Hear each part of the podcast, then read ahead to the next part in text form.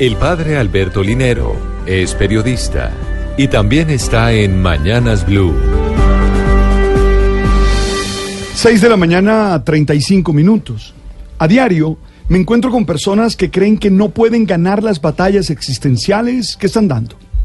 Hombres y mujeres que sienten que la adversidad o el problema que están viviendo es imposible. Sí, no pueden superar esa adversidad. Ellos están convencidos que todo está perdido. Es más, tienen la tentación de hacer como el boxeador, que tira la toalla diciendo que está noqueado. Por eso, me emociona mucho la historia de Daniela Tejada, una colombiana de 27 años que nos mostró que es posible luchar contra lo que parece imposible y obtener lo deseado. Sí, ella es la esposa de Mautio Hensel, politólogo y doctorando de la Universidad de Durham, quien fue detenido el pasado 5 de mayo en el aeropuerto de Dubái tras viajar a los Emiratos Árabes Unidos para realizar entrevistas sobre la política extranjera y la estrategia de seguridad del país.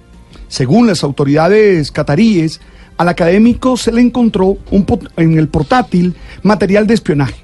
Por eso fue condenado a cadena perpetua. Daniela, que confiando en la inocencia de su esposo, inició una campaña en el Reino Unido para que su esposo fuera indultado lo cual no parecía nada posible. Ella habló en los medios, se entrevistó con las autoridades diplomáticas inglesas, también escribió en la plataforma Chain y libró una dura batalla para que este caso fuera asumido como prioritario por el gobierno inglés y de esta manera pudiera lograr que le concedieran el perdón.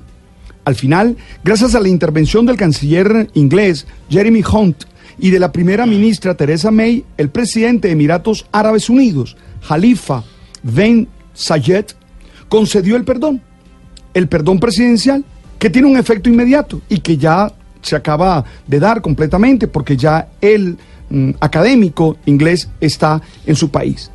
El perdón fue decretado en conjunto con un paquete de 785 órdenes de clemencia. Esta es una gran victoria para Daniela. Oye, se necesita confianza, tenacidad y valentía para dar esas batallas. Confianza en ella, en su marido y en el sistema. Tenacidad para saber que no hay soluciones mágicas, sino que se tienen que batallar a diario. Y valentía para no temerle a los no que se van a recibir.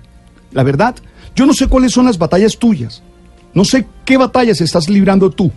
Pero creo que esa historia te puede inspirar a no darte por vencido y a entender que siempre hay algo que hacer. Es el momento de no preocuparte, sino de ocuparte en encontrar soluciones frente a esa situación que estás viviendo.